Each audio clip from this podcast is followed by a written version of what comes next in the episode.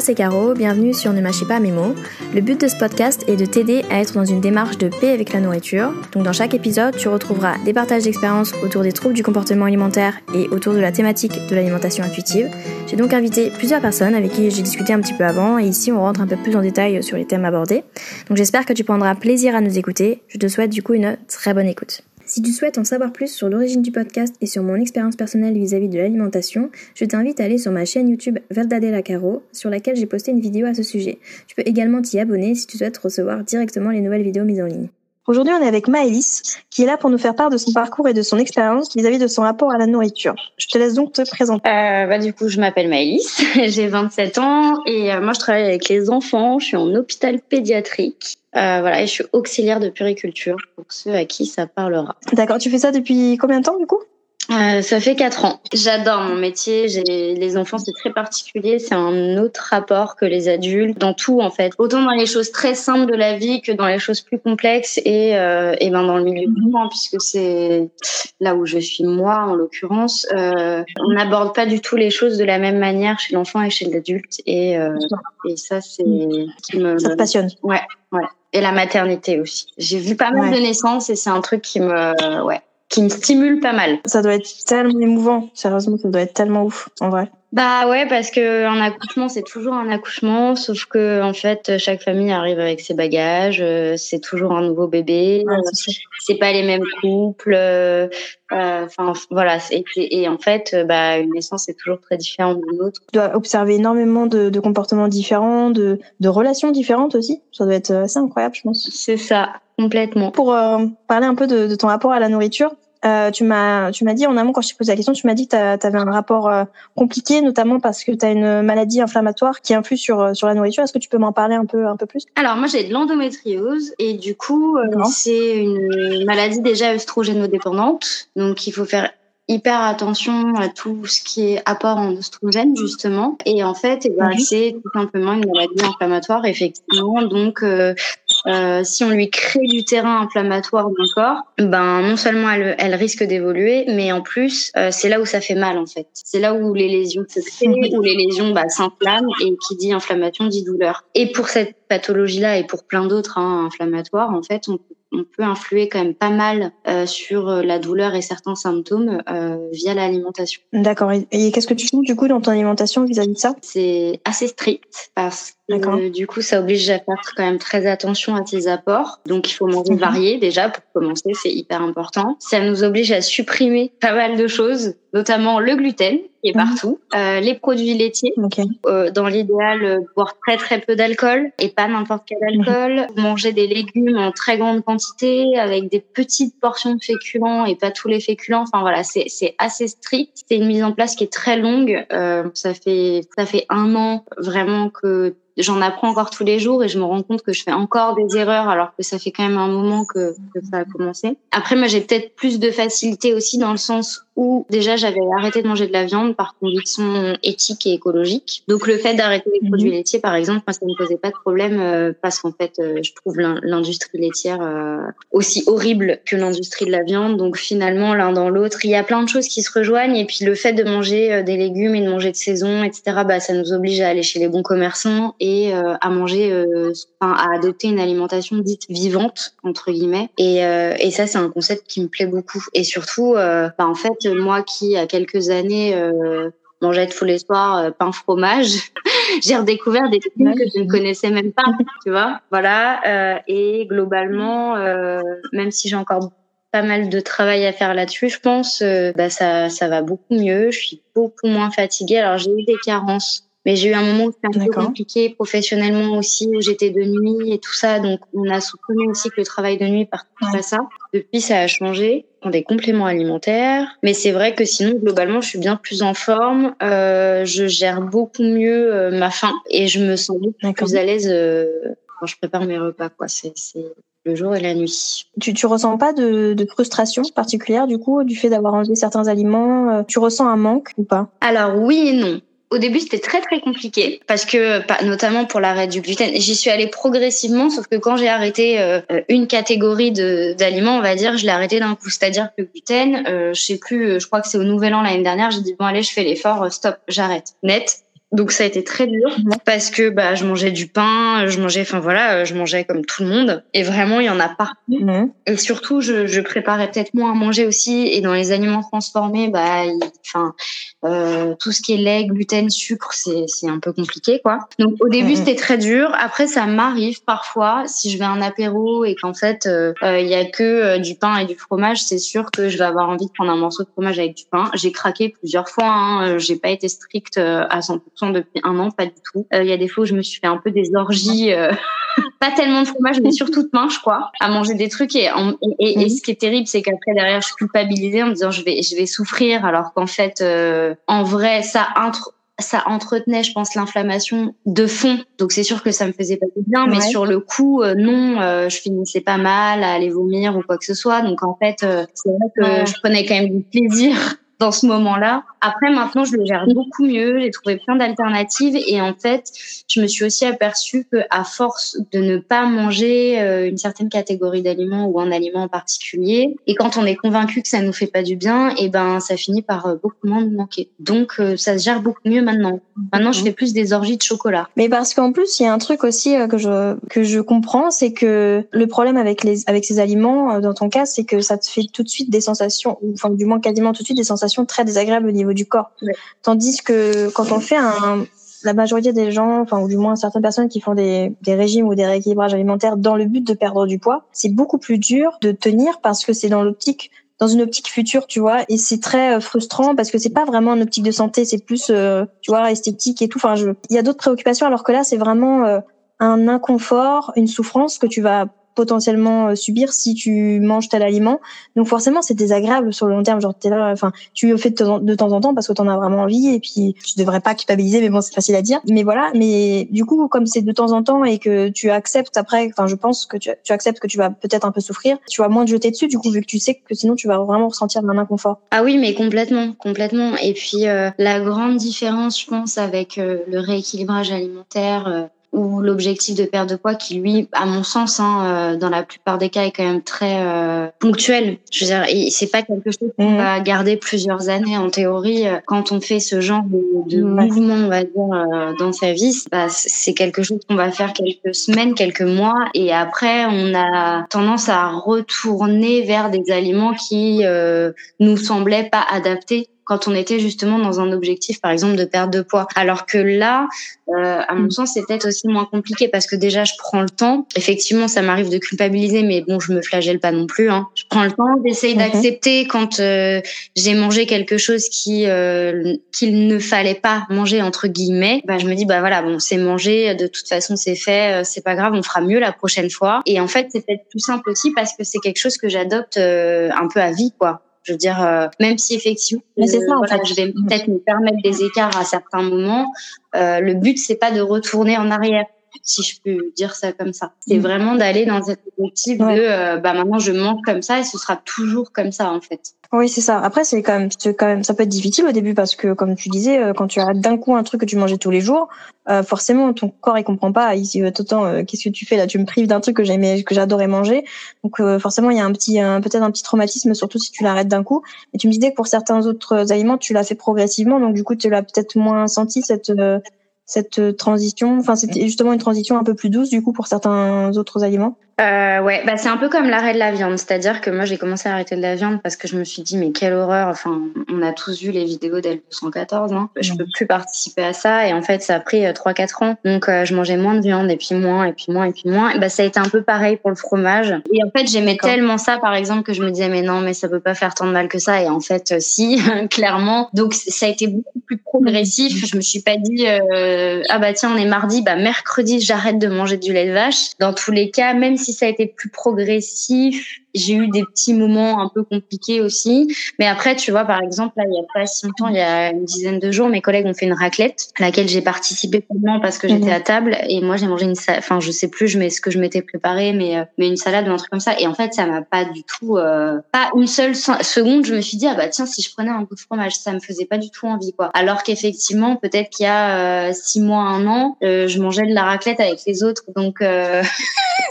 donc c'est c'est clair que c'est bon moins difficile. Euh, après, je sais pas si, si, le fait que ça a été plus progressif a aidé ou pas. Euh, mais il y a aussi le fait que euh, maintenant je cuisine beaucoup plus que je ne faisais pas forcément avant. Et en fait, quand tu cuisines, tu manges plus pareil. et je cuisine beaucoup à base de légumes. Donc en fait, j'ai redécouvert d'autres choses. C'est-à-dire que euh, les goûts, les saveurs et tout ça sont pas les mêmes qu'avant. Et je préfère ce que je connais maintenant aussi. Donc ça, ça aide beaucoup aussi, je pense. D'accord. Mais il y a un truc qui me questionne, c'est j'en ai déjà parlé un peu dans le podcast, euh, si tu as l'occasion d'écouter, c'est euh, la puissance que peut avoir justement euh, la valeur euh, écologique et, et éthique par rapport à la perte de poids, tu vois. Genre, c'est plus, j'ai remarqué, du moins, moi, je, je suis pas végétarienne, végétalienne, tout ça, mais j'ai remarqué que les personnes qui qui sont euh, végétariennes ou végétaliennes ou autres ont plus de facilité du coup à se priver d'un aliment que les gens qui veulent se priver d'un aliment pour perdre du poids. Et je me demande comment comment ça fonctionne dans le cerveau parce que la conséquence est la même, on se prive d'un aliment, mais pour autant ça ça va vraiment durer plus longtemps quand c'est pour des raisons écologiques, éthiques et tout, que quand c'est pour une, un objectif de perte de poids. Et est-ce que tu penses que tu as une, un élément de réponse pour moi par rapport à ça? Parce qu'il y en a plein qui se posent la question de comment on arrive à tenir quand c'est au niveau des valeurs que peut-être parce que la perte de poids c'est pas vraiment une valeur en soi, mais c'est plus un objectif esthétique Est-ce que peut-être parce que la valeur est tellement ancrée, ça te, en fait, c'est surtout le fait d'être limite dégoûté, tu vois, de, de, voir du fromage, tu vois, parce que tu disais, t'en as même pas une envie une seconde, alors que les gens qui sont dans l'optique de perdre du poids, ils voient, ils voient un truc interdit, ils ont envie de se jeter dessus, limite, tu vois. Comment ça se construit dans la tête? Est-ce que tu penses euh, que tu sais ou pas? J'ai peut-être des petites pistes. Euh, je dirais que mhm. euh, déjà, en fait, quand tu es dans un objectif de perte de poids, ou que tu mets en face quelqu'un qui euh, va arrêter un aliment par conviction euh, écologique, par exemple, tu as euh, une personne qui est dans un objectif individuel et tu as une personne qui est dans un objectif collectif. C'est-à-dire que si moi je mange moins de viande, j'impacte la planète entière parce que je réduis, par exemple, je sais plus de combien, mais c'est impressionnant, je réduis au moins de moitié mon empreinte de CO2, tu vois, parce que je participe pas à, au mhm. transport de la viande, à l'élevage, à la pollution que ça engendre, etc. Alors alors que quand tu te prives de manger un aliment parce que euh, bah, clairement tu as envie de perdre 5 euh, kilos, euh, tu te dis bon bah au pire je, je, le ferai demain, je perdrai du poids demain, mais t'es pas dans ce truc de je vais impacter d'autres gens avec moi, je vais emmener ça pour plein de gens avec moi. Et pareil quand tu dis moi j'arrête de manger cet aliment, c'est souvent ce que je dis autour de moi parce que j'ai des collègues qui me disent ah j'aimerais bien arrêter et tout ça. Je dis mais en fait le principe c'est même pas ça. Bon moi j'ai arrêté aussi par rapport à la souffrance que ça engendre donc ça c'est encore un autre débat. Mais en termes d'écologie, déjà, je le dis tout le temps, je dis si tout le monde en mangeait moins, déjà, on aurait un impact incroyable. Pas le fait d'arrêter, mais le fait d'en manger moins. Et tu vas chercher la, la, puissance de la collectivité, en fait, quand tu fais ça, parce que tu te dis, j'impacterai tout le monde, j'aurais une, t'apporte une meilleure qualité de vie à euh, l'ensemble des habitants de cette planète et des animaux de cette, cette terre, quoi. Donc, je pense que déjà, il y a, y a de ça. Et puis, euh, et puis aussi parce que souvent, les gens qui arrêtent de manger euh, certaines choses par conviction euh, écologique ont lu beaucoup, enfin sont beaucoup beaucoup renseignés. Et t'as un peu du binge watching de documentaires, euh, de, de, bouquins, euh, machin où on te dit bon ok les gars possiblement la collapsologie c'est ça. Et puis il peut y avoir un effondrement possible si on fait pas d'efforts là-dessus, là-dessus, là-dessus. Et en fait c'est franchement assez flippant. Pour te dire j'ai pas mal pas mal renseigné là-dessus et il y a un moment j'ai arrêté parce que c'était c'était hyper angoissant de se dire que potentiellement notre modèle économique économique euh, pouvait s'écouler euh, à cause du fait qu'on mette la planète dans cet état-là en fait. Et euh, donc ça, ça a eu un fort impact aussi sur moi où je me suis dit mais il y a des choses que je peux plus faire en fait, que je faisais que je peux plus faire et dans ma façon de consommer donc de manger forcément aussi. Genre par exemple, j'adore les avocats. Clairement, c'est pas à proscrire mon alimentation. Bah, je, je me dis ok, un avocat par mois maximum. Parce que c'est, c'est, c'est hyper énergivore, c'est hyper polluant, ça vient de l'autre côté de la planète, etc. Alors que euh, si je me disais, bon, je mange pas un avocat parce que c'est trop calorique et que euh, j'ai envie de perdre du poids, je, je le vivrais pas pareil. Je me dirais, bon, vas-y, j'en mange un cette fois et puis j'en mangerai pas demain. Ouais, c'est pas pareil en fait. Ouais, l'impact n'est pas le même. C'est ça aussi, ouais. C'est hyper euh, hyper intéressant ce que tu dis parce que j'ai eu un débat avec plusieurs personnes euh, sur ce sujet-là et, euh, et, je savais pas vraiment trop comment me positionner parce que ne, ne vivant pas. En fait, en vrai, euh, moi je trouve ça vraiment très courageux et très dur de d'être dans cette d'être végétarien végétalienne parce que en fait, c'est hum, déjà se mettre euh, en face de la souffrance et de, de l'impact qu'on a. Et euh, personnellement, j'ai beaucoup beaucoup de mal euh, en tant qu'hypersensible de à, affronter la, la souffrance animale notamment. En fait, la souffrance à des gens donc animales et, et, aux enfants aussi, genre aux personnes, aux êtres déjà, aux êtres vivants qui sont déjà vulnérable. J'arrive pas du tout moi à regarder les vidéos, je peux pas. Genre ça, les rares fois où j'ai commencé à regarder une vidéo, je dors hyper mal pendant deux jours et c'est normal en fait. C'est normal et ça, je devrais justement regarder jusqu'au bout pour euh, peut-être euh, aller plus loin euh, dans mon comportement. Mais c'est trop dur, genre ça me fait trop de mal en fait. D'un côté c'est dommage parce que du coup ça m'empêche le fait de pas affronter ça, ça m'empêche peut-être d'agir. Et mais bon, je je, je m'en veux pas non plus parce que c'est humain aussi de pas réussir à avoir ce genre d'image. C'est horrible. Concrètement, quand tu vois, j'avais, je crois que j'avais commencé à regarder la vidéo. Hein, c'est L214, je sais plus comment ça s'appelle, L114, je sais plus, c'est quoi le, le, nom exactement? L214. Euh, non, j'ai, j'ai pas pu, mais il y a d'autres vidéos que j'ai commencé à regarder ou que j'ai pas, je voulais pas regarder, mais ça s'est ouvert quand même et ça atroce et j'arrive pas du tout à me dire que c'est possible de faire autant de mal et qu'en plus c'est pour nous servir nous, tu vois. C'est horrible et donc euh, en fait euh, je, je fais le choix délibéré de, de l'ignorer, mais pour autant par contre euh, je suis d'accord avec toi que on peut pas être parfait, on peut pas tout arrêter du jour au lendemain, mais par contre au moins essayer de réduire. Ça, ça pas nous, ça, ça demande pas non plus un effort considérable de réduire sa consommation de viande, mais en fait être vraiment dans cette étape assez radicale de supprimer ces aliments, enfin d'origine animale, c'est compliqué en vrai. Enfin c'est compliqué. Je pense que si c'est progressif, ça, ça se fait et c'est pas un très grand traumatisme quand on quand on se rend compte en fait. Et je pense qu'effectivement, plusieurs fois quand j'ai vu les vidéos, euh, après je pouvais plus du tout consommer le truc en question en fait. Genre euh, ça me dégoûtait au plus haut point. Genre j'avais encore ces images dans la tête. Donc c'est qu'il y a quand même un, il y a un truc, ça, ça me fait un truc, tu vois. Mais euh, j'étais pas capable de le faire euh, sur le long terme parce que bah il reste encore. Euh, en fait, quand tu trouves pas trop d'alternatives, c'est compliqué aussi de, de, de, se détacher du goût, etc. Quand t'aimes vraiment ça, tu sais pour le fromage par exemple, tu vois, c'est toi t'as trouvé des alternatives qui sont qui sont qui sont pertinentes, c'est de, de cuisiner d'autres saveurs, de faire découvrir à ton palais d'autres choses qui ne font de souffrance à personne et je trouve ça cool, en vrai. Bah ouais, et plus je, je m'aperçois bien que bah déjà je suis beaucoup moins fatiguée qu'avant, donc c'est que je me rends compte que ce que je mange avant me faisait du mal en fait. Tu, tant que tu es dedans, tu t'en, tu peux pas forcément t'en apercevoir, mais il y a plein de choses.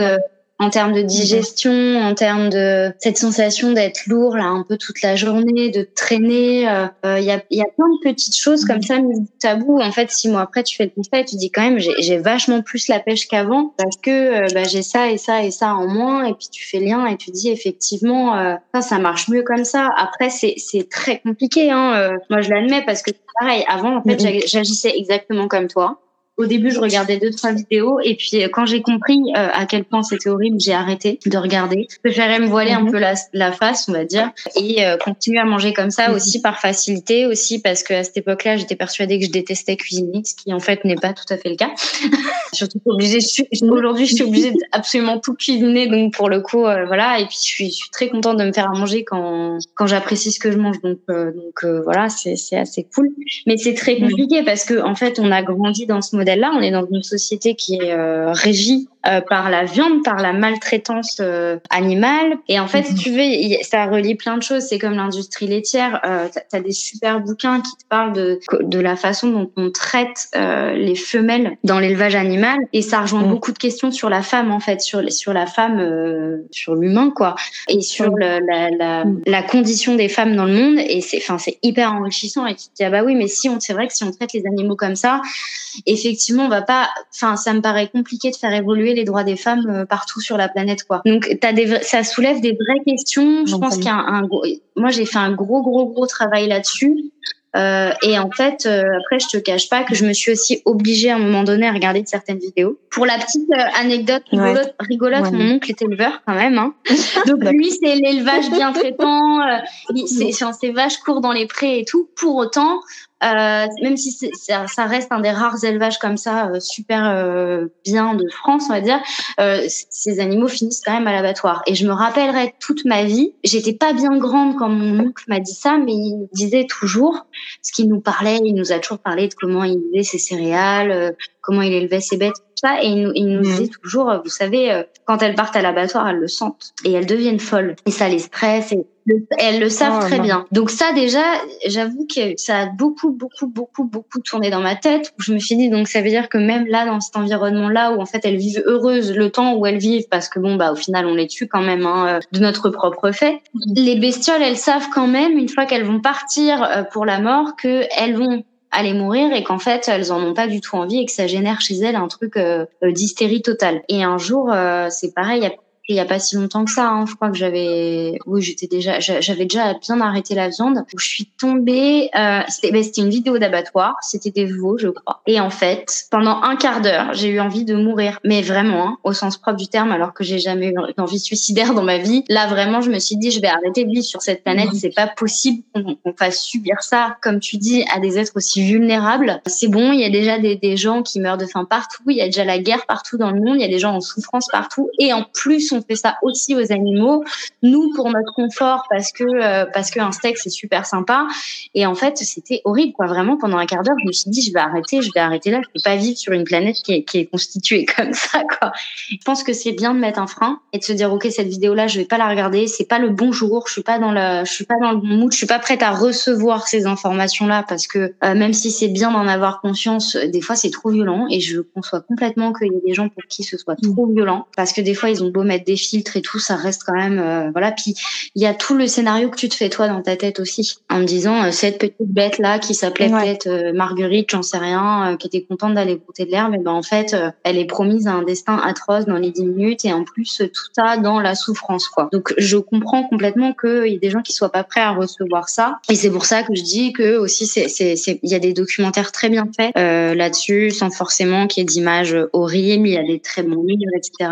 Et mm. je pense que l'idée euh, générale pour les gens qui sont pas prêts, déjà, c'est effectivement d'aller vers, euh, un, questionnement de comment je peux réduire, comment je peux avoir un impact, même si je suis pas prêt à arrêter et à changer complètement ma façon de consommer, que ce soit des animaux ou autre chose d'ailleurs, parce que là, on n'est pas sur les produits animaux, mais il y a plein d'autres choses qui sont un peu nuisibles, on va dire, pour la planète ou pour le, le, corps en fait. Et comment je peux aller vers cette démarche de euh, bon bah je mange un peu moins de ça et peut-être en mangeant un peu plus de ça, non seulement je me ferai du bien à moi-même, mais en plus euh, c'est un aliment qui est tout à fait adapté. Euh, voilà, donc c'est mais bon, c'est des questions très compliquées et je pense qu'il faut prendre le temps. Ouais, c'est ça. Et puis, euh, enfin, euh, il faut se rendre compte aussi que même, même si c'est très dur, c'est la réalité en fait. C'est ça qui est. Faut se rendre compte, c'est que ok, c'est dur, c'est horrible, mais c'est la réalité. Après, je mettrai quand même une nuance parce que c'est quand même l'objet de ce podcast. Quand tu as des troubles du comportement alimentaire, c'est très, enfin, c'est même pas possible, je pense, de forcément avoir des convictions. Enfin, en tout cas de les respecter comme tu le souhaites, les convictions euh, euh, éthiques et écologiques, parce, parce que tu as déjà un, problème avec la nourriture et donc euh, t'imposer des restrictions vis-à-vis de ça, euh, c'est trop dur, je pense, au départ en tout cas. C'est pour ça que, comme tu le dis, je pense qu'il faut que ce soit progressif, mais surtout, il faut, à mon sens, euh, essayer d'abord de régler ces problèmes avec la nourriture avant de pouvoir avoir des, des, valeurs, tu vois, associées. Enfin, je sais pas si tu vois ce que je veux dire parce que c'est tout un travail derrière. Et, du coup, j'en viens à, cette question. Euh, est-ce que tu penses que, que tu as eu ou que tu as des troubles du comportement alimentaire côté? Le problème, euh, je vais mettre des guillemets à problème, mais bon, euh, le, je vais quand même dire problème, je, je choisis bien mon mot. Le, le problème euh, avec la façon dont j'ai adapté mon alimentation, c'est aussi que des fois, tu tombes un peu dans l'orthorexie bah, cette façon de culpabiliser parce que tu as mangé un aliment que tu pas censé manger. Euh, c'est un peu compliqué parce que bah, forcément, quand tu es invité euh, ailleurs, et eh ben, les gens ils mangent pas comme toi pour la plupart, ce qui est assez normal, hein, euh, parce que c'est très particulier comme mode d'alimentation et que c'est pas quelque chose euh, auquel les gens sont habitués. Donc en fait, euh, voilà, la société elle mange autrement, si je peux dire ça comme ça. Donc quand tu es invité, souvent, c'est pas forcément adapté. Enfin, moi, ça peut générer des, angoisses. Euh, alors, je suis pas encore allée jusqu'à me dire je vais pas y aller, mais à me dire euh, je vais manger quoi? Ou alors euh, bah alors non, mais dans ces cas-là, je mangerai pas ou alors me prendre m'y prendre deux ou trois jours avant pour préparer des trucs pour être sûr que je puisse manger sur place. Puis même chez moi, du coup, je vois des choses, je, je, vois que j'ai encore tel ou tel aliment beaucoup, enfin en trop grande quantité où je me dis bah ouais, mais non, mais qu'est-ce que je vais en faire? Je pourrais jamais manger ça parce que ça maintenant, faut que je le limite euh, à grande échelle. Et en fait, c'est très compliqué parce que avec ça, avec ça, j'ai des phases d'hyperphagie et du coup, les deux mélangés, c'est ingérable. Parce que être hyperphage dans dans l'orthorexie, c'est mm. c'est improbable. Dans ce concept d'alimentation anti-inflammatoire, ah tu es aussi euh, censé être là genre oui, j'écoute mon corps, je mange à ma faim et je ne déborde pas. Et, du coup, c'est c'est hyper délicat parce que euh, bah je suis un peu du genre à manger mes émotions. Alors beaucoup moins maintenant, mais quand même. Euh, heureusement, je vais mieux déjà, parce que mhm. sinon, euh, ce serait un peu compliqué. Mais, euh, j'ai des, j'ai des phases, notamment avant mes règles. C'est pas des légendes. On dit oui, les filles pendant les règles, et ceci et cela. Moi, j'ai, j'ai pas mal de troubles euh, en syndrome prémenstruel, dont celui-là. Et c'est, c'est infect parce que c'est tous les mois la même chose. J'ai une phase pendant, euh, alors des fois c'est une semaine, des fois c'est juste deux trois jours où en fait, euh, je vais jamais être rassasiée. Je vais manger beaucoup plus que de raison. Quand je dis mhm. plus que de raison, c'est beaucoup plus que tous les autres jours de ma vie, même quand je mange très bien. Et en fait, j'ai jamais cette sensation de faim. Et en plus, je me retrouve dans des configurations euh, horribles parce que j'ai envie de manger des trucs qui me font pas du tout envie d'habitude, genre un McDo. Ah bah oui, mais j'irai jamais au bout de l'envie parce que bah tu vois, ne serait-ce que penser au steak dans le McDo, ça me dégoûte. Moi, je peux pas. Mais euh, mais pas mais mais voilà, mais me faire une baguette de pain avec du Nutella, par exemple, ce serait le kiff ultime, je pense. Enfin, voilà, donc j'essaie de canaliser les trucs, mais ça m'est déjà arrivé de un soir. Euh, bah, dans ces phases-là, d'avaler, euh, je sais pas, un bol entier de, de cacahuètes avec euh, euh, une demi-tablette de chocolat, enfin des trucs improbables en plus.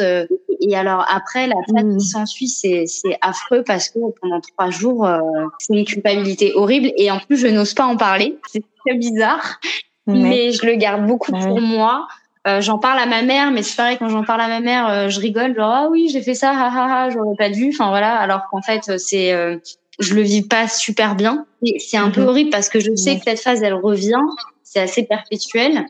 Euh, mais j'ai pas encore trouvé de solution où je me dis bon bah je pourrais faire de l'hyperphagie mais autrement genre euh, tant pis je mange dix fois plus de courgettes ou j'en sais rien mais pas du tout parce qu'en plus j'ai l'impression que dans l'hyperphagie t'es euh, un peu poussé par des pulsions euh, de ces aliments euh, un peu interdit entre guillemets ou en tout cas les aliments sur lesquels tu es censé raisonner. Et à ce jour, je n'ai pas encore trouvé comment les gérer, donc j'essaie de prendre des aliments mieux, on va dire, que ce que je pouvais manger avant.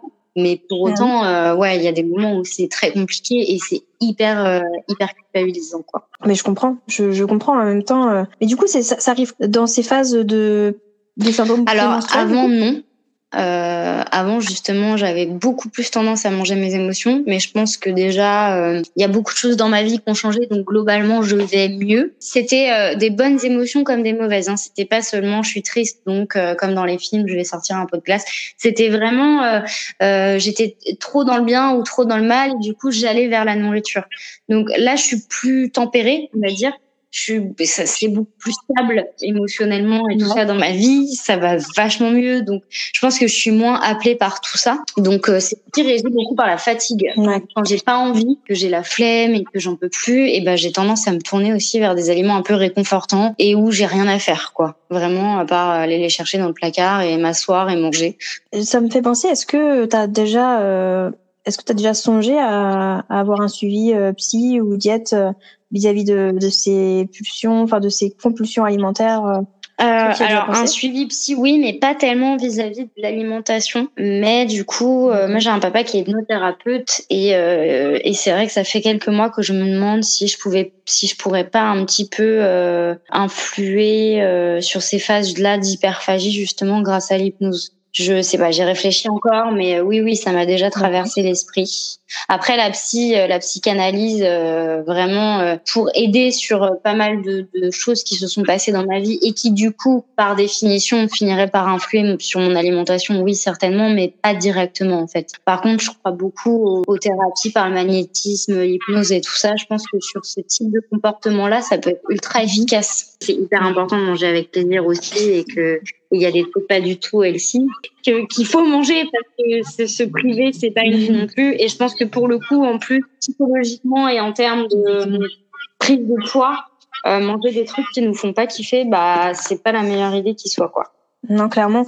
Après en plus euh, d'ailleurs il y a, y a, deux notions euh, que tu as un peu citées qui sont dans la thérapie de l'alimentation intuitive, c'est euh, la, la, restriction cognitive, du coup, euh, se détacher, enfin s'en défaire, et aussi la flexibilité qui est importante, euh, notamment avec le plaisir justement. Le plaisir n'est pas toujours présent quand on mange, quand on a une prise alimentaire, donc c'est pas grave, pas non plus euh, se flageller ou quoi, mais c'est aussi quand même, enfin rechercher le plaisir dans l'alimentation, c'est quand même enfin c'est une bonne chose après euh, quand on l'a pas pour telle ou telle raison par exemple on n'est pas chez nous ou quoi que ce soit mhm. là j'exclus évidemment encore une fois ta ton cas où là toi c'est vraiment compliqué mais mais je, là je suis vraiment dans, dans la dans la notion de perte de poids hein. euh, mais du coup enfin voilà c'est il y a aussi le, concept de euh, ce qui est healthy et, et, ce qui ne l'est pas ça n'a pas d'impact sur euh, sur le poids en fait tu peux manger enfin si tu manges des légumes enfin des, des, des haricots verts tous les jours euh, en grosse quantité, tu vas grossir en fait. C'est pas l'aliment qui te fait grossir, c'est euh, le fait de pas varier et aussi le fait de manger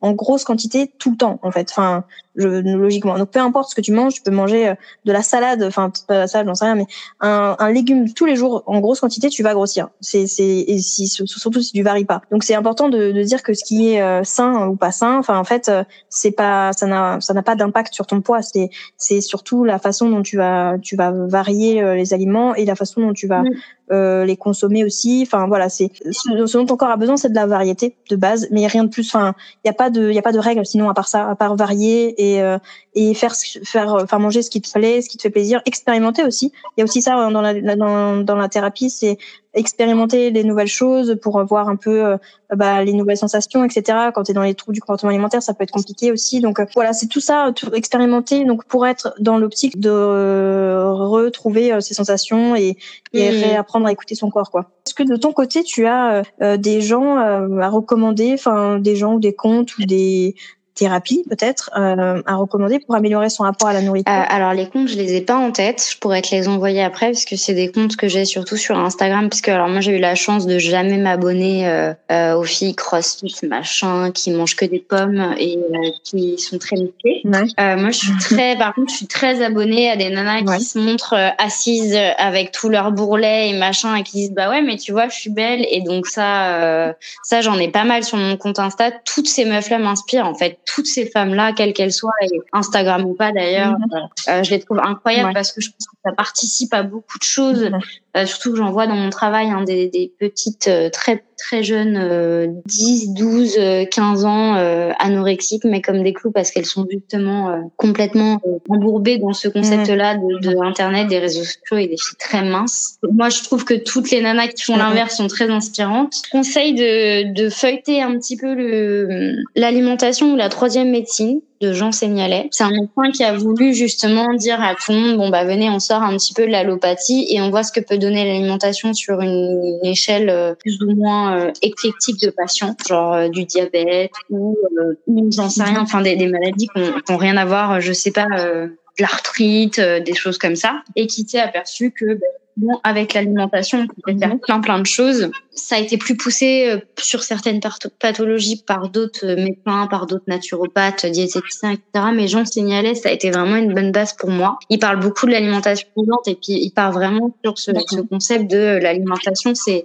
enfin, ce que tu donnes à ton corps, c'est la base quand même. Et après, en, sinon en naturopathie, j'aime beaucoup Fabien Fiasco, mais parce que lui, il est très tourné endométriose, il a des très bons conseils. Il a écrit un, un livre qui est génial, euh, qui s'appelle Alimentation anti-endométriose. Alors le titre est un peu racoleur comme ça pardon Fabien Fiasco, mais euh, c'est plus global, enfin c'est plus large que ça, même si lui il traite vraiment de cette pathologie-là et du coup il parle aussi des compléments alimentaires et de comment euh, gérer ta vie avec cette pathologie-là, mais en fait il apporte tellement de choses qui peuvent être utiles à plein plein plein mhm. d'autres dans plein d'autres contextes. Euh, et puis surtout il est, enfin, c'est une mine d'informations hyper intéressante, c'est vraiment quelqu'un qui est très investi dans son travail, je pense, et enfin qui a écrit des choses vraiment hyper enrichissantes. D'accord. Bah écoute, merci pour euh, pour tes conseils. Et je veux revenir un petit peu sur euh, sur ton passé. Je me posais la question avant. Euh, enfin, je sais pas si tu me disais que ça fait un an que que tu fais ce rééquilibrage vis-à-vis de ta maladie inflammatoire, mais avant ça, est-ce est-ce que tu avais du coup déjà des troubles du comportement alimentaire? Et surtout, est-ce que tu savais d'où ça venait? Ça, comment dire, c'est né au sein de ta famille? Est-ce que c'est au niveau de de la société, de Enfin voilà. Alors oui, j'en avais avant et je pense qu'avant du coup c'était euh, c'était encore pire. En fait, ça a commencé, j'étais pas très très mhm. âgée, hein, j'étais je, devais avoir 6 euh, ou 7 ans et en fait, j'ai commencé à hum, petite à avoir des relations conflictuelles avec certains membres de ma famille et ça m'a complètement euh, embourbée là-dedans. Je pense qu'il y avait un espèce de franchement c'est c'est c'est un cliché euh, c'est un cliché terrible mais euh, mais je pense que c'est vrai et pour moi et pour beaucoup de gens où en fait euh, euh, bah, du fait du conflit, du fait du manque de relation avec certaines personnes, bah, je, je, devais ressentir un genre de vide. Et en fait, bah, tu combles, tu combles tout ça et tu mhm. combles le conflit et les mauvaises choses euh, par la nourriture. Et en l'occurrence, quand j'étais petite, c'était le sucré. J'étais très très gâteau parce que c'est pareil. Hein, j'ai des photos de moi sur toute une période de ma vie où je suis menue mais comme pas possible. Et en fait, de cette partie, enfin de, à partir du, du moment où ça a commencé à être compliqué dans ma relation aux autres. Là, tu vois sur les photos que je commence à grossir, du coup. et, euh, et, oui, oui, je me rappelle très bien que déjà petite, je faisais des phases. Euh, je me souviens d'une fois, euh, je sais pas quel âge j'avais, mais je devais être encore en primaire, donc pas très grande. Et euh, je sais plus, il y avait une boîte de Deli Shock dans le placard. Et en fait, je me suis empilé la mhm. boîte de gâteaux entière. Et mon frère est revenu choqué 20 minutes après en me disant mais Maëlys tu te rends compte euh, que tu as mangé la boîte, tu dis pas quoi? Et en fait, moi, c'était pas la première fois que je m'enfilais une boîte de gâteaux en entier. Donc, ça m'avait pas plus je savais que c'était pas bien, mais en fait, euh, ça, je me disais pourquoi eux plus qu'autre chose. Et il m'avait dit mais quand même les Daily Shock c'est gros. Non mais tant t'as mangé la boîte entière. Franchement c'est chaud et tout. Et en fait il était choqué. Donc oui oui, euh, j'ai clairement, des, je pense que j'ai des troubles alimentaires depuis toujours. Aussi du fait de la maladie. Enfin voilà, on a on a vécu des trucs hyper compliqués à la maison. Euh, et puis c'est vrai qu'aussi on a eu des phases où on a on a connu un petit peu la précarité, donc forcément bah quand t'as pas euh, des milliers des cents pour te nourrir, bah tu manges moins bien, c'est une réalité. T'as pas accès aux mêmes produits en fait.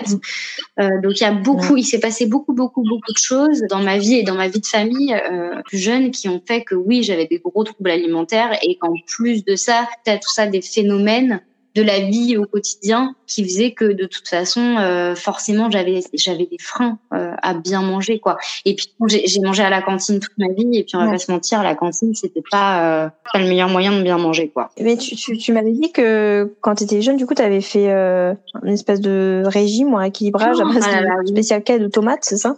Du coup c'est à ce moment-là c'est vrai que j'ai fait ça euh, oui, oui, j'ai fait ça. Alors, je ne sais pas pourquoi j'ai fait ça.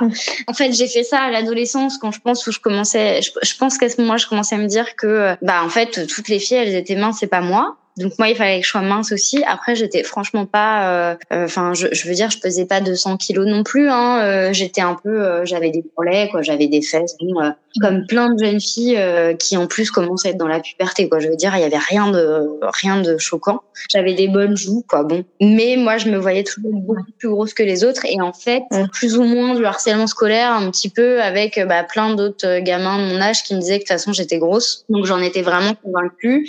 Et donc oui, effectivement effectivement, mhm. j'ai tapé une phase où euh, pendant euh, deux semaines, je crois, j'ai mangé que des spécial cas et euh, ouais, des tomates, de la salade. Effectivement, hein, j'ai, je crois que sur cette phase-là, j'ai perdu du poids assez rapidement. Surtout que du coup, je mangeais moins en fait, hein, forcément. Je pense que derrière, j'ai dû reprendre le double de ce que j'avais perdu, quoi. À l'époque, c'est pareil, spécial cas, il se vantait en fait de cette phase de tu peux faire un régime spécial cas, genre un régime base de spécial cas et tu vas perdre du poids. Et c'est pour ça que j'avais fait ça. Hein. Mais c'était n'importe quoi.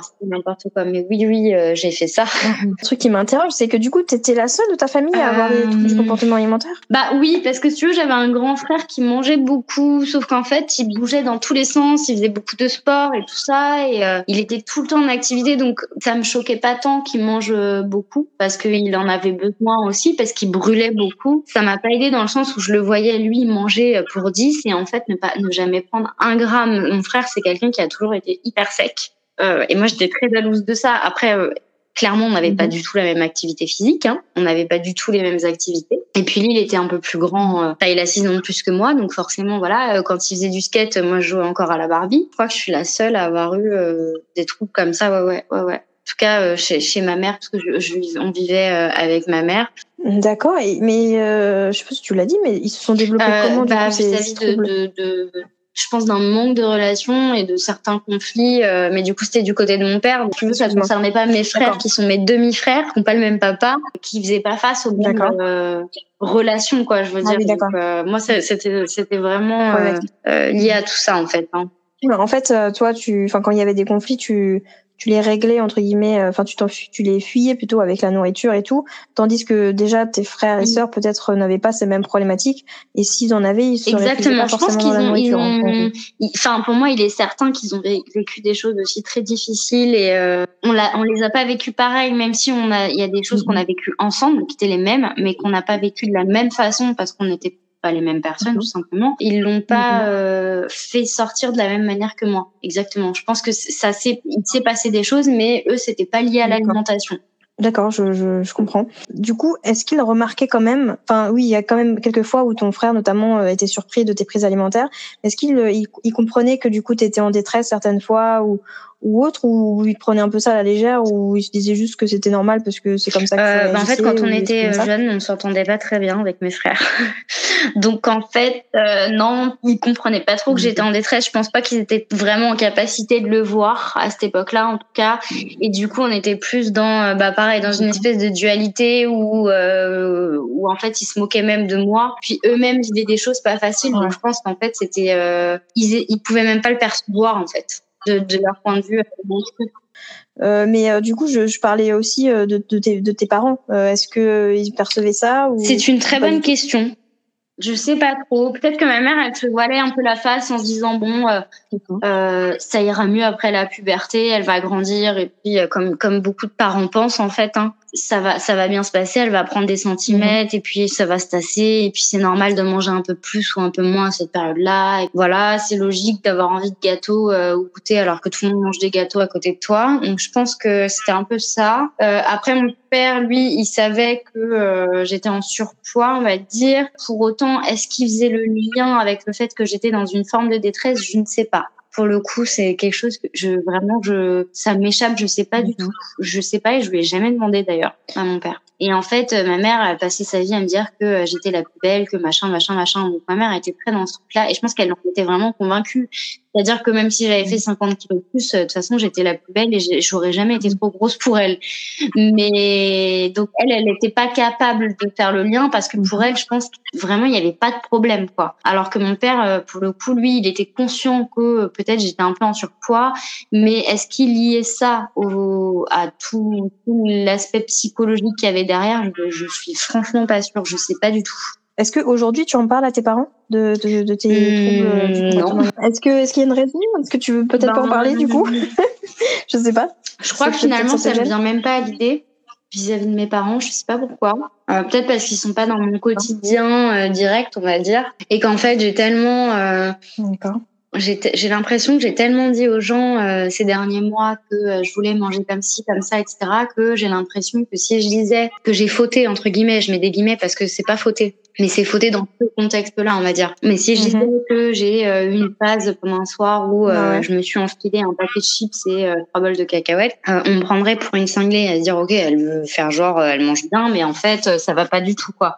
Donc je pense qu'il y a un peu de ça. Oui, parce que globalement, en fait, je crois que tout ce qui touche à la bouffe, comme quand j'étais jeune, on disait beaucoup que j'étais grosse et machin. Du coup, déjà prendre un gâteau devant des gens qui n'étaient pas des proches, c'était, euh, je me sentais très mal à l'aise. Alors que tout le monde j'ai euh, des gâteaux au goûter, quoi. Je veux dire, euh, tout va bien. Et en fait, j'ai l'impression que c'est encore un peu comme ça maintenant. Dès que je sors un peu des clous et en plus des clous que moi je me suis fixés, euh, ça engendre chez moi, euh, ouais, c'est un, il y a un malaise certain, ça c'est sûr. Euh, et il y a des choses que j'avoue même pas. Euh, qui, il y a des trucs, c'est bien, hein, mais euh, mais je peux même pas en parler parce que pour moi c'est déjà trop. Et en fait, euh, je respecte pas les objectifs que je me suis fixés. Et puis de toute façon, c'est bizarre de manger comme ça. Et du coup, je me dis mais qu'est-ce qu'on va penser? Enfin voilà. Et puis et je pense que j'ai très très peur aussi. Je suis quelqu'un qui est beaucoup dans le contrôle. Euh, c'est un peu maladif des fois, et je me dis bah ouais, mhm. mais si je vais avouer aux gens que ce jour-là j'ai craqué, euh, bah, c'est que du coup je me contrôle. Et ça c'est un peu insupportable comme idée de me dire que je peux être perçue comme quelqu'un mhm. qui sait plus contrôler, qui c'est même pas lâcher prise, c'est plus du lâcher prise pour moi, c'est que je perds pied des fois dans ces moments-là. Euh, bah en fait je me dis bah non je peux pas envoyer cette euh, cette image là aux gens. C'est très marrant parce que je l'ai jamais dit à voix haute. Tu me fais dire des trucs euh, en fait, que je n'ai jamais dit même à moi-même. il y a une notion du coup qui est sous-jacente à tout ça, c'est le fait de la flexibilité en fait. Tu t'autorises pas la flexibilité. Tu as un cadre, tu as des règles, tu as des trucs et alors tu t'autorises peut-être la flexibilité toute seule envers toi-même et encore peut-être tu peux te sentir coupable si tu si tu es trop flexible, mais vraiment envers euh, les autres pas du tout. Genre c'est j'ai mis ces règles là pour moi. Si quelqu'un me voit les pas les respecter, je suis complètement décribilisée et euh, et du coup euh, tout tout dégringole, j'ai plus aucun contrôle sur moi-même alors que en fait enfin je considère que peu importe. D'ailleurs, ça, j'avais aussi entendu des discours un peu, enfin des témoignages de gens qui sont comme dans ton cas, alors pas de maladie inflammatoire, mais en tout cas de végétarienne ou végétalien ou végétalienne, qui du coup s'autorisent quand même la flexibilité. Euh, enfin voilà. Après, là, je sais pas dans quelles circonstances toi, tu, tu peut-être tu euh, sors des clous et ça te rend malade, mais je sais pas si c'est par rapport à ça ou si c'est par rapport plutôt aux aliments euh, qui te font souffrir et tout. Mais peu importe, dans tous les cas, je pense que c'est important de se dire qu'il y a des fois où ton corps il t'envoie des messages, tu les comprends pas. Enfin, tu as peut-être du mal à les interpréter et tu comprends pourquoi il a envie de ça, mais euh, de comprendre et de d'accepter avec bienveillance que ce jour-là, tu ne respectes pas cette règle que tu t'es imposée, mais mais peut-être parce que ton corps il a envie de de ça en fait. Enfin, et personne va te juger. Alors euh, si, il y, a, des gens qui jugent évidemment parce qu'on est dans une société de merde en vrai. Mais ce que je veux dire, c'est que quand tu pars du postulat que ton corps il est différent, il est unique surtout et il est différent de tout le monde, il y a absolument personne qui peut se permettre de te juger et de te dire oh là là, dis donc que là euh, t'as fait un écart. C'est euh, en plus t'as pas du tout respecté euh, les les valeurs que t'as, etc. Enfin, qui a l'énergie pour ça? Enfin, genre il y en a qui ont sûrement l'énergie pour ça, genre c'est toi en fait, tu vis avec toi-même H24, c'est toi qui sais en fait ce que tu fais. Si tu as envie de manger euh, du chocolat alors que t'as pas le droit, enfin c'est pas que t'as pas le droit, c'est que ça va avoir des conséquences un peu, euh, tu vas souffrir sûrement un peu après. Bah écoute, euh, bah tu vas souffrir un peu après, mais ça ça t'a fait plaisir, donc il y a quand même eu un, quelque chose de bénéfique. Mm, mm. Après, si tu fais tous les jours, effectivement, c'est quand même que t'es sado, je sais pas, mais en tout cas, enfin voilà, c'est c'est malheureusement en fait là, dans, en l'occurrence moi, enfin s'il y avait pas cette maladie inflammatoire, je te dirais mais lâche prise surtout. Enfin je te dirais de toute façon, je j'ai rien à dire, j'ai pas d'ordre à te donner quoi que ce soit, mais malheureusement tu peux pas parce que ça va avoir des conséquences euh, très désagréables pour toi. Donc c'est ça qui est un cas à prendre en compte. Mais quand tu disais que je comprends totalement ta peur de, de perdre le contrôle de euh, de tout ça, c'est en tant qu'humain déjà on est rassuré quand on a un cadre. C'est pour ça que les régimes et les rééquilibrages alimentaires sont marchent bien au début, enfin marchent bien en termes de contrôle parce que les gens aiment ça. On aime euh, qu'on nous dise il faut manger ça, il faut pas manger ça parce qu'on mm. n'a pas on n'a pas d'effort à faire. On doit juste respecter les règles, tu vois. Enfin si il y a un effort quand même, mais c'est genre ça nous rassure. On est là en mode ah je suis bien, je suis bien dans les normes, je suis bien, je fais bien ce qu'il faut faire et tout. Sauf que le corps il s'en fout complètement de ça en fait. C'est le corps il a des fois il a des envies, tu les comprends même pas. C'est comme dans ton dans, dans ton syndrome prémenstruel, il y a des envies de tu dis mais pourquoi j'ai envie de bouffer euh, quatre euh, quatre euh, je sais pas quatre paquets de gâteaux d'un coup ou même quand tu es enceinte aussi tu as des envies un peu bizarres que tu n'avais pas auparavant parce que ton corps il est dans une situation qui est assez inédite. Du coup, il veut tester plein de trucs, je pense, enfin j'en sais rien. En fait, euh, ce, ne, ne, pas céder à ces sensations là et à ces ressentis là, euh, c'est le frustrer d'une certaine manière et donc il y a forcément des compulsions derrière et donc une culpabilité et donc bref, c'est un cercle sans fin. Et surtout baser ça sur le regard d'autrui ça a forcément une souffrance derrière parce que t'es pas libre en fait. T'es pas libre t'as un contrôle permanent mais d'autrui du regard d'autrui. C'est même pas toi qui as le contrôle c'est le, les gens. Et encore c'est toi qui penses que les gens te contrôlent, mais les gens finalement, est-ce qu'ils s'en battent pas un peu Enfin bon, je aller trop vulgaire, mais est-ce qu'ils s'en foutent pas un peu aussi euh, Ils s'en fichent pas un peu de, de, ce que tu manges vraiment? Je pense que c'est une pression qu'on se met euh, de oui, euh, si je mange ça alors que j'ai dit que je ne mangeais pas ça, et eh ben ça me décribilise. Mais mais voilà, t'es humaine. Enfin, t'as as le droit de pas respecter à la lettre euh, certaines choses, et si ça t'inflige quelques souffrances, et eh ben tu l'auras accepté. Enfin, si tu sais en fait, tu le sais dès le départ que ça va peut-être te faire souffrir. Et encore, peut-être pas en fait. Peut-être que ça va être très léger et que ça va être un inconfort euh, éphémère. Et puis, puis voilà. Et je pense que la flexibilité, c'est un truc peut-être sur lequel, alors je veux pas encore une fois pas te donner d'ordre ou quoi que ce soit, mais mais essayer de travailler sur ça parce que je pense que c'est ce qui te bloque le plus, c'est la flexibilité. Être capable d'être flexible, ça, ça te rend trop. Euh, ah mais complètement, mais ça j'ai bien conscience. Ça, fait un moment que j'y pense que je sais pas trop par quel biais faire ça, par quel moyen faire ça, mais que j'ai un vrai euh, travail à faire là-dessus. Déjà parce que j'ai un souci sur le contrôle, mais mais c'est global dans ma vie, c'est pas que l'alimentation. Euh, il y a un truc qui me pose vraiment problème, c'est de c'est que les autres puissent percevoir que je suis dans l'excès. Mais quel qu'il soit, c'est-à-dire que effectivement ça transparaît beaucoup par l'alimentation, mais en fait c'est de tout. Bah, notamment quand je suis dans ces phases où je suis pas très bien dans mon cycle, etc. J'ai des sautes d'humeur assez impressionnantes, m'énerver, mais pour rien du tout. d'un coup, d'un seul, il ne se passe rien. Je suis allongée dans mon canapé, tout est éteint, il n'y a même pas la télé, je suis dans le silence. Enfin bref, un genre de moment apaisant en théorie. Et je sens que la colère monte. Je sais pas pourquoi. Je suis hyper en colère. Je suis très énervée. Et, euh, et en fait, quelqu'un va sonner à la porte et je, et je, vais sortir de mes gonds parce que bah qu'est-ce que tu fous à sonner chez moi à ce temps-là alors que j'attends personne? Enfin des trucs mais qui n'ont ni queue ni tête. Ou alors euh, au contraire, je suis très excitée. Ou alors j'ai une envie de pleurer euh, qui est assez incroyable pour rien du tout. Et tout ça pour moi, ça s'apparente à l'excès. Et en fait, je ne supporte pas d'être dans ces démonstrations-là. Donc que ce soit dans mes comportement émotionnel, on va dire, euh, à l'égard de, des gens de mes proches, etc. Et donc dans l'alimentation aussi forcément. Que je dise, bah ouais, mais là j'ai trop mangé, par exemple. Bah en fait, euh, déjà vis-à-vis de moi-même, je pense que je le vis pas très bien. C'est une idée avec laquelle je suis pas à l'aise parce qu'en plus je me dis ah putain je vais mal dormir ou euh, je vais avoir mal au bout toute la journée machin. Et du coup de renvoyer aux gens l'idée que que je sais pas me tempérer, c'est très compliqué. Honnêtement, le regard des gens sur notre façon d'être sur notre façon d'agir. Ça, c'est clair, c'est clair que c'est pas la seule à, à, mal le vivre, quelle que soit la notion. C'est hyper dur de s'en défaire, c'est hyper dur de travailler dessus, donc je comprends totalement. Surtout quand il s'agit du contrôle, quand on, on nous impose le contrôle sur tout, euh, tout traquer sur notre santé, sur nous, sur notre corps, sur notre, sur notre être tout entier. Mmh. On doit tout contrôler. Euh, c'est en fait montrer qu'on perd le contrôle ou que on a pas forcément le contrôle ou qu'on accepte qu'on n'a pas qu'on n'ait pas le contrôle, qu'on puisse aller dans l'excès. Enfin, c'est c'est inconcevable euh, pour nous et c'est hyper péjoratif pour certains. Donc du coup, euh, non, je le comprends totalement en vrai. Ouais, puis j'ai l'impression que c'est un peu comme euh, comme la grossophobie, comme le culte de la minceur, comme le culte de de faire que des choses saines pour toi, de faire du sport mais pas trop, de manger ceci, cela mais pas trop, etc ben, j'ai l'impression qu'en fait, ce concept de euh, se contrôler, ça fait partie intégrante de tout ça, et que maintenant, euh, si t'es pas dans ce, dans ces comportements-là, ou en tout cas, ce, n'est pas forcément ce que les autres perçoivent de toi, et ben c'est que t'es pas dans la norme en fait. Alors que c'est, je, je, je sais hein, pertinemment au fond de moi que c'est ridicule. D'autant qu'en fait, j'en parlais il y a pas si longtemps que ça avec mon père on parlait, mais très brièvement, vraiment, on survolait une conversation, on disait on peut apprendre à maîtriser ses émotions.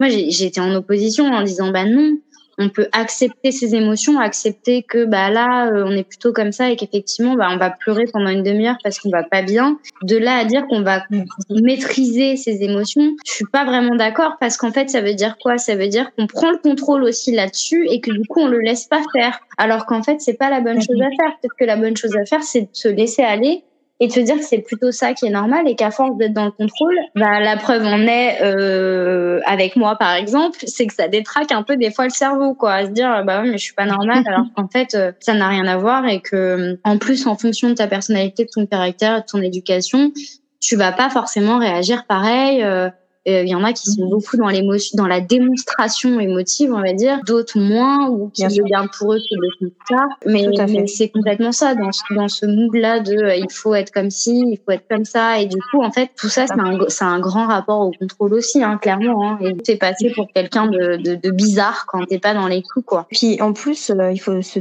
faut vraiment bien comprendre que plus tu as de contrôle, plus tu vas aller dans l'excès ensuite. Parce que c'est exactement comme la restriction. Plus tu vas te restreindre, donc tu vas te contrôler, plus tu vas euh, faire de compulsion alimentaire parce que tu auras privé ton corps de euh, tel aliment, euh, même si c'est pas un aliment forcément que tu aimes bien, hein, mais le simple fait de, le, de t'en priver complètement à outrance, ton corps il va, il va, il va le vouloir aussi à outrance. Euh, et donc c'est pareil pour l'émotion. Je pense que si tu te tu maîtrises trop tes émotions, etc., que tu, tu te laisses pas aller, à un moment donné tu vas exploser, mais pour rien du tout. Et ça va être un carnage, ça va être un excès du coup. Et donc ça, bah en fait, ça, je pense que c'est bénéfique pour personne en fait de voir quelqu'un qui pète un plomb parce que elle a trop, elle ou il a trop, euh, mm. c'est trop restreint sur ses émotions. Enfin ça, ça, peut, ça peut aller loin, hein. ça peut aller loin dans les actes, ça peut aller loin dans les paroles. alors que simplement aller dans son coin et pleurer un coup, il euh, y a rien de plus thérapeutique pour moi. bien quoi. Genre, mm. on n'en parle pas trop parce que ça, ça, ça ne concerne pas spécialement, mais les hommes aussi, au niveau de, tu sais, de, de pleurer et tout, sont, ils ont une espèce d'injonction sociétale de pas, de pas, de pas pouvoir pleurer. Ils n'ont pas le droit de pleurer, tu vois. Et ça, je trouve ça tellement dommage parce que il y a aucune a aucune notion de faiblesse dans le fait de pleurer. C'est si c'est un moyen d'extérioriser, enfin c'est un moyen d'extérioriser comme un autre. Si un, un homme l'utilise, et eh ben tant mieux pour lui. Et s'il l'utilise pas, tant mieux pour lui. Enfin il y a pas de tant mieux. C'est juste il y a certains moyens et le fait des fois de pas de pas s'autoriser à pleurer aussi en tant qu'homme ou même en tant que femme euh, parce que c'est un signe de faiblesse. Je, je, trouve ça dommage parce que c'est pas un signe de faiblesse, c'est un, c'est un signe d'extériorisation en fait. C'est tout. Tu extériorises d'une certaine manière, comme tu peux chanter, tu peux faire du sport, tu peux euh, tu peux te défouler. Tu, si tu as besoin d'extérioriser une émotion par euh, bah, physiquement ou quoi, et eh ben tu le fais en fait et tu devrais enfin on devrait pas s'en empêcher parce que on a peur de le regard d'autrui mais bon c'est facile à dire encore une fois. Ah mais je trouve ça moi je suis tout à fait d'accord. Je trouve ça horrible. Donc autant euh, je, je, combats euh, je, je, me battrai tous les jours de ma vie pour les droits des femmes et le fait qu'il faut il faut de l'équité. Autant euh, je trouve qu'il y a des, des injonctions qui sont faites aux hommes qui, qui sont sans queue ni tête comme par exemple c'est pareil hein, le culte de la virilité les mecs il faut qu'ils soient mutilés. et puis c'est pareil un mec bah, il faut qu'il mange comme ci comme ça parce que bon bah c'est important, il faut qu'il ait tel ou tel corps il faut qu'il se comporte de telle ou telle façon. Et effectivement, dans le concept de de pas de pas pleurer, par exemple, je trouve ça absolument euh, horrible parce que euh, je pense que justement lâcher prise, c'est une preuve de force et pas l'inverse. Exactement, je suis d'accord. faut, faut pouvoir le vouloir parce que c'est pas facile de lâcher prise. Et en plus, que ce soit de la part d'un homme ou d'une femme, enfin quelqu'un qui qui se laisse pleurer devant moi, c'est horrible parce que la personne est triste, mais en même temps, moi, ça me fait plaisir dans le sens où je me dis, putain, elle a tellement confiance en moi qu'elle se permet ça avec moi. Elle a tellement confiance dans mes capacités à recevoir ça de, de lui ou d'elle que du coup elle se laisse pleurer et euh, du coup moi après bah c'est à moi de gérer ça et d'accueillir ça de la bonne façon. Mais euh, bien que j'ai des choses à, à, à, reprocher à la jante masculine et à la société enfin au fondement patriarcal euh, je trouve qu'il y a aussi des, des, demandes euh, implicites qui sont faites aux hommes qui sont absolument horribles. Et effectivement le, le fait de pas pleurer c'est exactement comme avec les femmes. Une femme elle s'énerve pas sinon elle est hystérique donc un mec il pleure pas parce que sinon c'est une petite chose fragile, mais ça n'a rien à voir. Je veux dire. Euh, et en plus il y a quelque chose qui m'a toujours perturbée, c'est que je me suis toujours dit mais pourquoi euh, déjà pourquoi une femme aurait plus envie de pleurer qu'un homme alors qu'en fait euh, on vit potentiellement les mêmes choses? Je vois pas pourquoi l'un serait plus sensible à pleurer qu'un autre. Et en plus je me dis mais enfin comment on apprend aux garçons à plus se contrôler que les filles. Parce que en vrai c'est ce qu'on voit. En tout cas c'est ce que j'ai enfin moi c'est ce que je perçois c'est que les femmes pleurent plus. Donc comment on en est arrivé à cette construction là d'éduquer les garçons de cette façon là qu'ils arrivent à se refouler tellement qu'ils ne craquent jamais? C'est intériorisé c'est comme beaucoup de choses malheureusement. Enfin, voilà. Bon je vais revenir un peu sur euh, sur euh, l'alimentation tout ça. Enfin surtout euh, ton rapport au corps justement on en parlait un petit peu tout à l'heure. Tu m'as tu m'as dit qu'il était très compliqué et que avant tu ben, tu m'as tout directement parler de sport par rapport à peut-être sûrement parce que c'est très lié le rapport au corps et ton rapport au corps et ton rapport au sport. Euh, tu me disais que tu as pris du poids pendant le confinement et que ça t'avait un peu perturbé du coup par rapport aux vêtements, etc. Et... Euh, oui, alors du coup, euh, ce que je te disais l'autre fois, c'est que en fait, avant notre cher coronavirus, à l'époque où les piscines étaient ouvertes tout le temps, j'allais beaucoup, mhm. j'allais beaucoup à la piscine, c'est-à-dire, enfin beaucoup, tout est relatif, mais j'y allais euh, au moins deux fois par semaine et je nageais beaucoup par contre, c'est-à-dire mhm. que sur chaque session, je faisais deux kilomètres, deux kilomètres et demi. En mhm. fait, quand j'ai commencé à nager, j'avais je, pense que euh, je, je, le percevais pas trop comme ça, mais euh, je me suis vue perdre quelques quelques kilos et ça m'allait très bien. J'étais très contente, même si je l'avais pas cherché. Euh, mais du coup, je me sentais mieux, quoi. Je me sentais plus à l'aise dans mon corps pour bouger, pour machin, pour m'habiller. Donc ça m'allait très bien et du coup, j'étais plutôt stabilisée comme ça. En fait, j'ai fondu assez vite aussi, faut le dire. Je me, je me permettais peut-être des fois aussi d'être un peu plus dans l'excès. Je veux dire manger certaines choses peut-être en plus grande quantité ou voilà, abuser un peu des sucreries, des trucs comme ça, parce que euh, ça me posait beaucoup moins de problèmes dans le sens où je savais que de toute façon, je faisais beaucoup de sport, donc j'allais éliminer et euh, je le vivais pas pareil. C'était pas tellement lié au poids, c'était un truc un peu euh, nocif entre guillemets et que j'allais enlever l'aspect nocif en allant faire du sport. Enfin, c'est c'est assez bizarre. Et du coup, euh, voilà, à cette époque-là, je, je c'était c'était plutôt bien, j'étais bien bien dans mon corps. Et puis euh, les piscines ont fermé. Et en fait, moi, j'ai beaucoup de mal à trouver de la motivation pour le sport. Il y a que le yoga que j'aime bien faire à la maison. Fou, mais de sport intensif comme la natation, euh, en dehors de la piscine, euh, ça me dit trop rien. À part certains sports en collectivité, parce que forcément, dans l'esprit de groupe, bah t'es entraîné en fait. Donc j'ai voulu m'inscrire dans des clubs là à la rentrée, mais en fait, c'était pas possible parce qu'avec les horaires de travail, c'était trop compliqué. Euh, j'ai jamais vraiment repris le sport comme j'en disais il y a un an et j'ai repris, euh, j'ai repris 5-6 kilos au total. Et effectivement, des vêtements dans lesquels je nageais un petit peu, et eh ben, je les ferme plus. Déjà, ça a été très dur parce que je me suis dit putain, il faut que je rachète des, des, des vêtements pour ça, quoi. Donc je me suis dit c'est quand même très con d'acheter des habits parce que juste t'as pris des kilos. Enfin, après quand t'en prends 30, je dis pas, t'as pas vraiment le choix. Voilà, c'est autre chose. Mais te dire, je dois racheter 5 euh, jeans parce que juste euh, je ferme plus le dernier bouton. Enfin, ça me paraissait, euh, ça me paraissait trop bête quoi. Au lieu de me dire, bah j'ai juste à perdre 3 kilos et on n'en parle plus, que justement d'aller dépenser des ressources planétaires et d'aller me prendre la tête à aller dans les boutiques pour ça. Donc ça, je l'ai pas, voilà, pas très bien vécu. Et puis, et en fait, je pense que j'ai je me sentais tellement bien dans mon corps que maintenant, je me vois plus bien si je ne suis pas comme ça. C'est-à-dire que euh, j'ai tellement bien que je vois pas comment je pourrais être aussi bien qu'avant avec les kilos que j'ai entre. Alors qu'en fait, très honnêtement, euh, vis-à-vis de ma taille, euh, j'ai un IMC, je, suis tout à fait dans la normalité. et puis, enfin, c'est même pas ça, c'est qu'en fait, je suis en bonne santé, je me sens bien. Euh, j'ai toutes mes capacités physiques, à part un peu mes poumons, parce que j'ai pas encore tout à fait arrêté de fumer, mais ça c'est un autre débat. Mais je veux dire, je suis en bonne santé, donc c'était quand même le principal. Et globalement, je me, je me sens bien quand même. Hein. Ça va, je suis pas limitée dans mes gestes, dans mes activités et tout ça.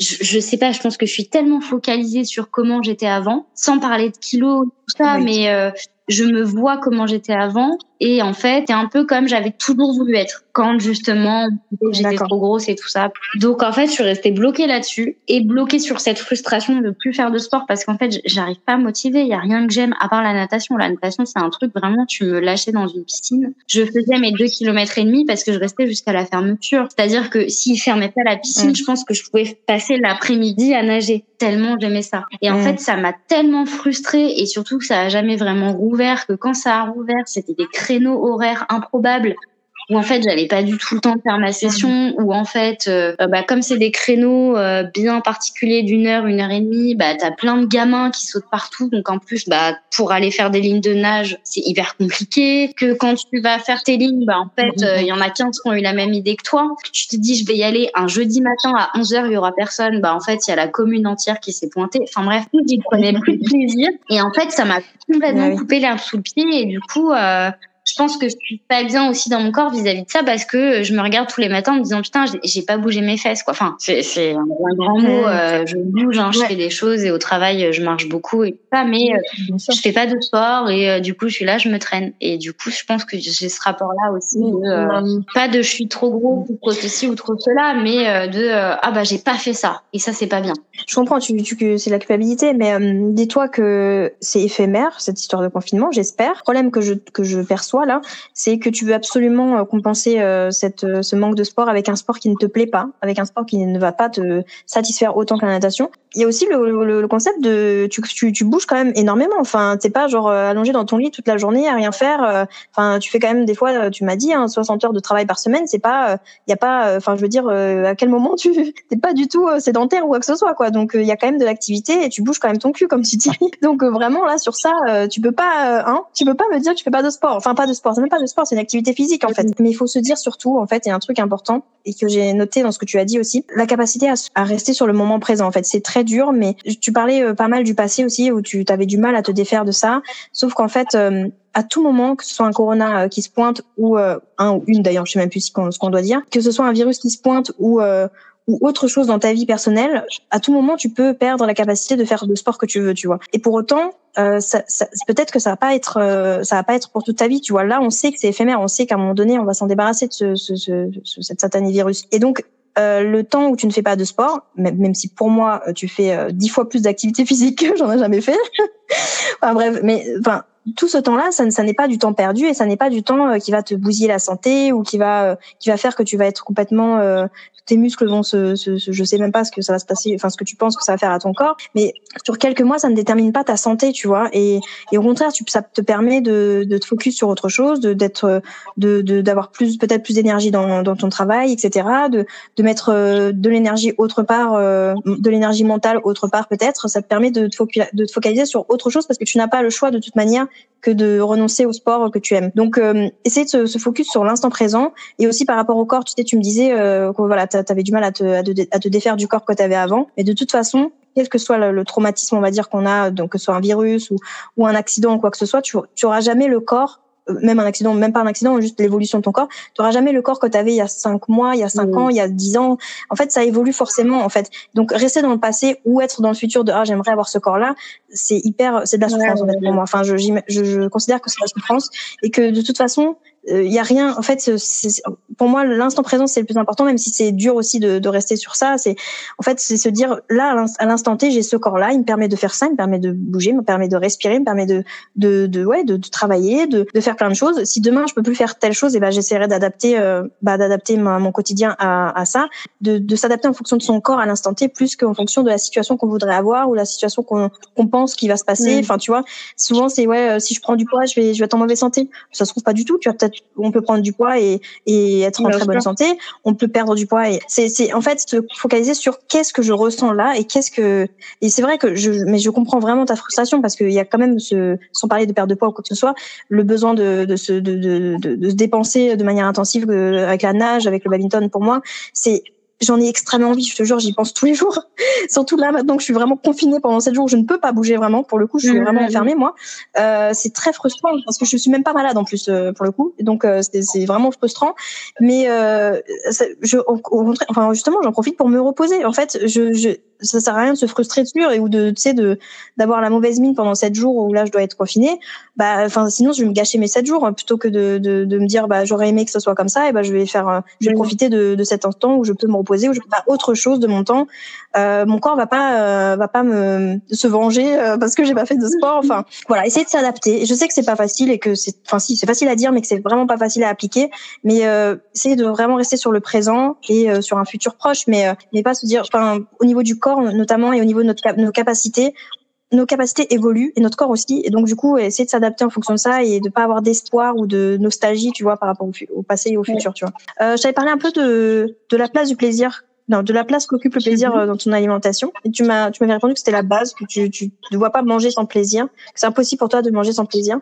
Pourquoi ça occupe cette place du coup? Parce qu'en fait, euh, à mon sens, l'alimentation, c'est un des. Enfin, d'ailleurs, à mon sens, c'est pas que. Sur l'échelle de la vie de l'être humain, euh, l'alimentation, c'est quand même une des, un des besoins primaires. Et que je trouve que, euh, comme tous les autres besoins primaires, c'est important de le remplir quand tu peux. Parce que, évidemment, quand je dis ça, je pense à toutes les personnes précaires, etc., qui n'ont pas les mêmes, qui n'ont pas accès aux mêmes choses que moi. Moi, je me sens très privilégiée, honnêtement. C'est vraiment une très grande chance. Et je pense que quand tu as les moyens de bien le faire, euh, c'est très important parce que ça rentre dans la construction de, de, bah, de toi-même, de tout ce que ce qui fait ta vie, dans tout dans ton quotidien, mhm. etc.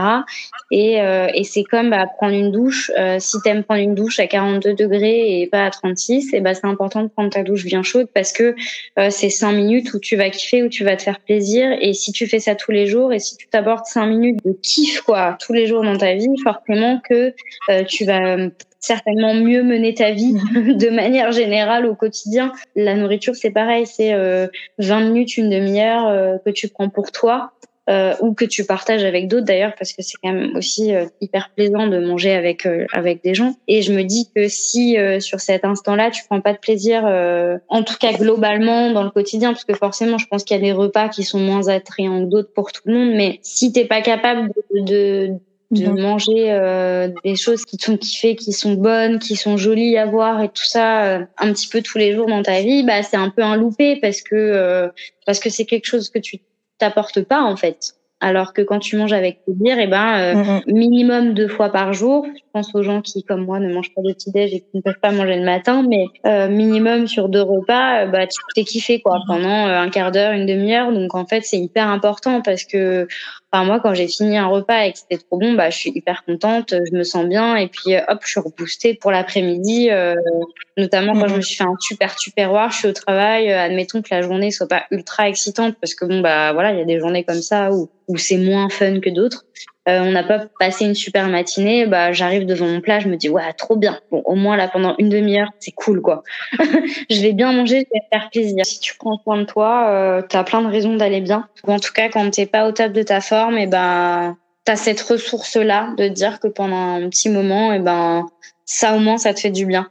D'accord, mais euh, quand tu parles de, par exemple, quand tu passes une mauvaise journée, justement, est-ce que tu vas forcément te réfugier dans la nourriture pour te réconforter ou il peut y avoir d'autres choses sur lesquelles tu bah, tu vas te réfugier entre guillemets pour pour, pour passer une meilleure soirée, etc. Alors non, je vais pas forcément chercher vers la nourriture. Du coup, maintenant, je pense que j'ai j'ai avancé un petit peu vis-à-vis de ça. Avant, peut-être beaucoup plus. Maintenant, moins. Euh, non, non, je vais avoir tendance à prendre un bain euh, bien chaud, à appeler quelqu'un que j'aime beaucoup, euh, une bonne série. Tu as réussi à diversifier un peu tes moyens de pallier, on peut dire, enfin, je sais pas trop, de pallier tes mauvaises émotions, enfin, pas vraiment les mauvaises, mais de, de, juste, juste t'as passé une mauvaise journée, t'as envie de te faire plaisir, et donc il n'y a pas que la nourriture qui va te faire plaisir à ce moment-là. Oui, puis j'ai compris que les gens peuvent être une ressource formidable. Bah, parce que déjà, souvent, les gens, ils savent te faire du bien en étant juste eux-mêmes et en étant là. Je vais, je vais finir par, par une question, enfin la, une des questions que je t'avais posées, euh, du, de ton plat préféré, ça m'avait fait rire euh, parce que tu, je t'avais mis complètement dans l'embarras où tu m'avais dit, euh, t'es incapable de dire euh, quel était ton plat préféré. Je suis incapable. Alors tu vois, encore, euh, c'était quand euh, j'ai mangé un truc vraiment très très très très bon hier ou avant-hier, mhm. je sais plus avant-hier, je crois euh, où j'aurais pu te dire sur l'instant, ben voilà, c'est mon nouveau plat préféré. Mais en fait, je mange, je mange tellement souvent des trucs très bons. Surtout que c'est moi, moi je recherche ça quand je me fais à manger. Je me dis bon bah vu que mon, c'est un moment de plaisir. Du coup, comme je te disais tout à l'heure, euh, je suis dans la recherche de me préparer des trucs que je vais vraiment aimer quoi.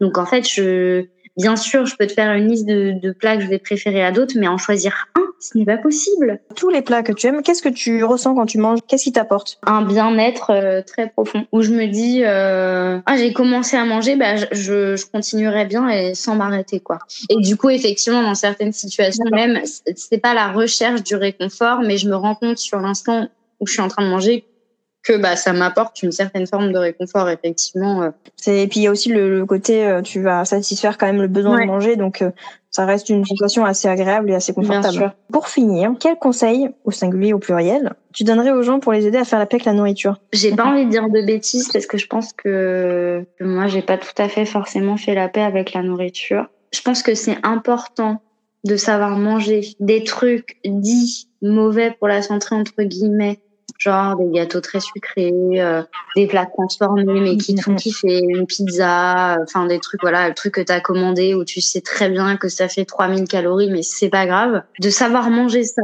mhm. en kiffant, en appréciant le moment et en disant OK, je le fais maintenant et euh, et voilà, fin.